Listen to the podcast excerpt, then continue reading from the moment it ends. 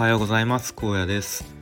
えー、ちょっとゴールデンウィーク中忙しくてなかなかできなかったんですけれども久しぶりに、えー、ラジオを配信したいと思います。と今日は、えー、出勤時間早いので、えさらに早起きしようということで3時 ,3 時半起きで、え朝活をやってきました。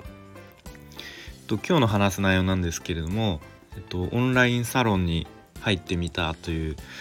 え内容で話したいと思います。えっと先日え独学応援サロンっていう、えー、まあ、応援サロン、オンラインサロンに入りました。で、まあ、何をやってるのかっていうと、まあ、主にウェブ制作とか、まあ、デザインをやウェブデザインをやってる方もいらっしゃいますが、えっ、とまあ独学でこう学習を続けてる人たちのまあえー、コミュニティサロンですね。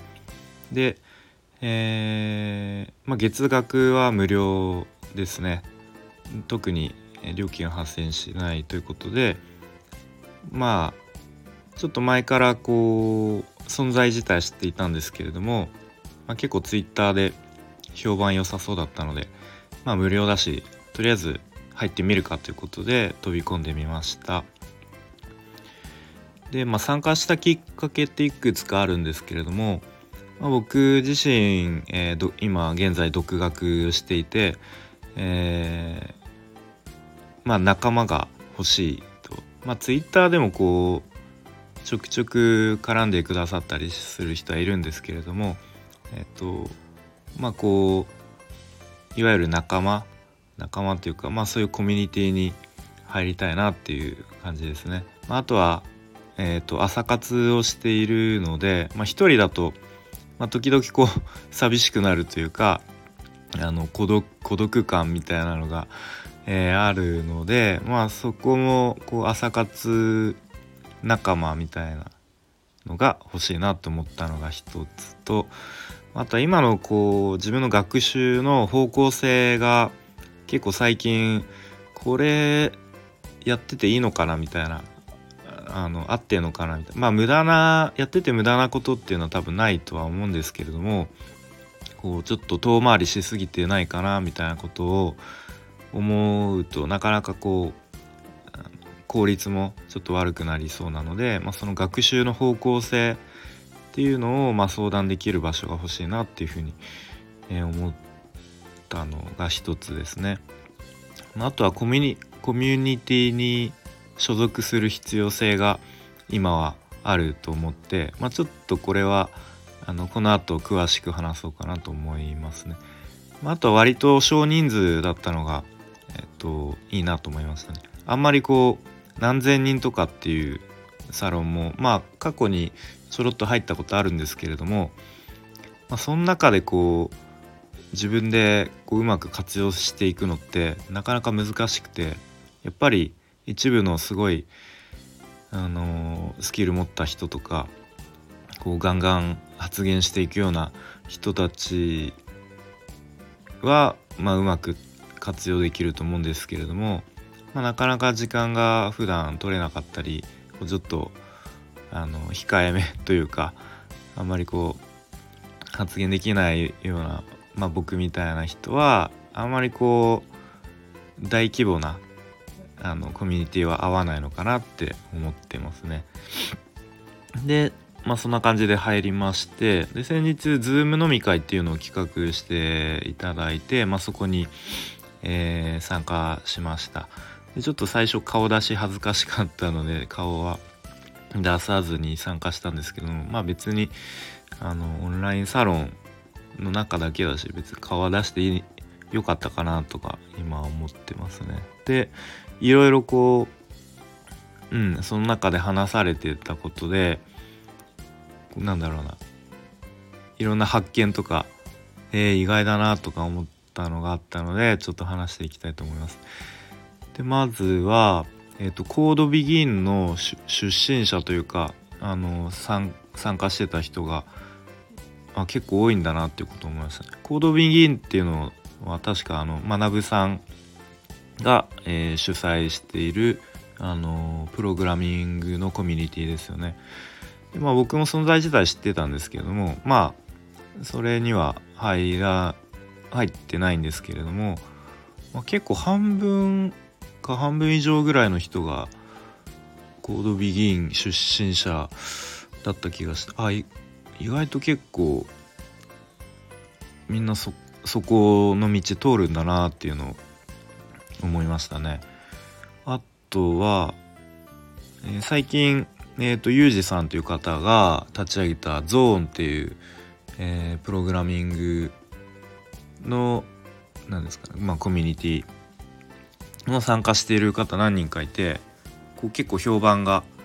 いい感じでしたね。まあ、僕はうーん存在してたんですけどまあこうツイッター見ててこう批判的な意見というか、うん、ちょっと大丈夫なの？みたいなのを見たので、まあ、実際どうなのかなと思っていてまあ評判いいみたいですね。で結構 Slack がめちゃめちゃ活発でちょっと目離すともう追い切れないみたいな状況らしいので、まあ、ちょっと僕みたいな本業もあって子育てもしてっていう時間がなかなか取れない人だとまあなかなかこううまく活用するの難しいのかなと思いましたね。まあ、ちょっと僕はゾーンはあの今のところは入入らないかなと思いますね。であとは実はなんか意識高い系が苦手みたいなアンケートで結構半分ぐらいの人がこう手を挙げててあそうなんだと思っていやでもオンラインサロンの独学のサロンに入ってるぐらいなんでいやみんな十分意識は高いと思うんですけれどもまあ、そういわゆる意識高い系みたいなのを指して、まあ、苦手って言ってるんだろうなって思ってまあその意識高い系の基準がうんまあ人それぞれかとは思うんですけれども、まあ、その意外と苦手って人が多いのが面白かったですね。あとはですね何かあったかな。まあそんな感じでこう、まあ、ほとんどこう聞き戦というか聞いてるだけだったんですけれどもすごいいろんな情報が飛び交ってて面白かったですね。最後の方は結構子育てのいろいろこううん工夫とか話されててすごい参考になりましたね。でまあ僕自身僕自身というかまあそのサロンに参加されてる方が結構子育て世代が多いというか、まあ、主婦の方もいたりなんかこう世代が割と同じような感じで、まあ、空気感もそんなにガツガツしてないから、まあ、自分に合いそうだなっていうのをこう直感で思いましたね。結構こうウェイウェイ系とかなんかそれこそ意識高い系でこうガツガツしすぎてるとちょっと自分は合わないのかなって思うので、まあ、その辺の空気感とかも割と合いそうだなっていうふうに思いましたね。であとは、えっ、と1個出たのがサロン内であの自分のツイッターのヘッダーを作ってほしいので誰かやってくれませんかみたいな話が出ていてでこれを聞いた時にこのさっきのあの僕がコミュニティに所属する必要があるっていうところとちょっとつながったんですけれどもえっと近婚西野さんが言ってたことで今の時代コミュニティがすごい大事だっていうことを言っていて、まあ、それなんでかっていうと、まあ、こうインターネットがもうどんどん広がってって、まあ、今こう技術で差別化ができない時代になったと。まあ、例えばラーメン屋さんで言うともうどこも味はもうそれなりに美味しいとまずいラーメン屋さんなんてもう今あんまりないと。でそうするとまあこう値段を下げることでしか差別化できないからでもそうなってくると厳しいよねっていう話でなのでこうコミュニティにまあ所属している場合を考えると例えばあのー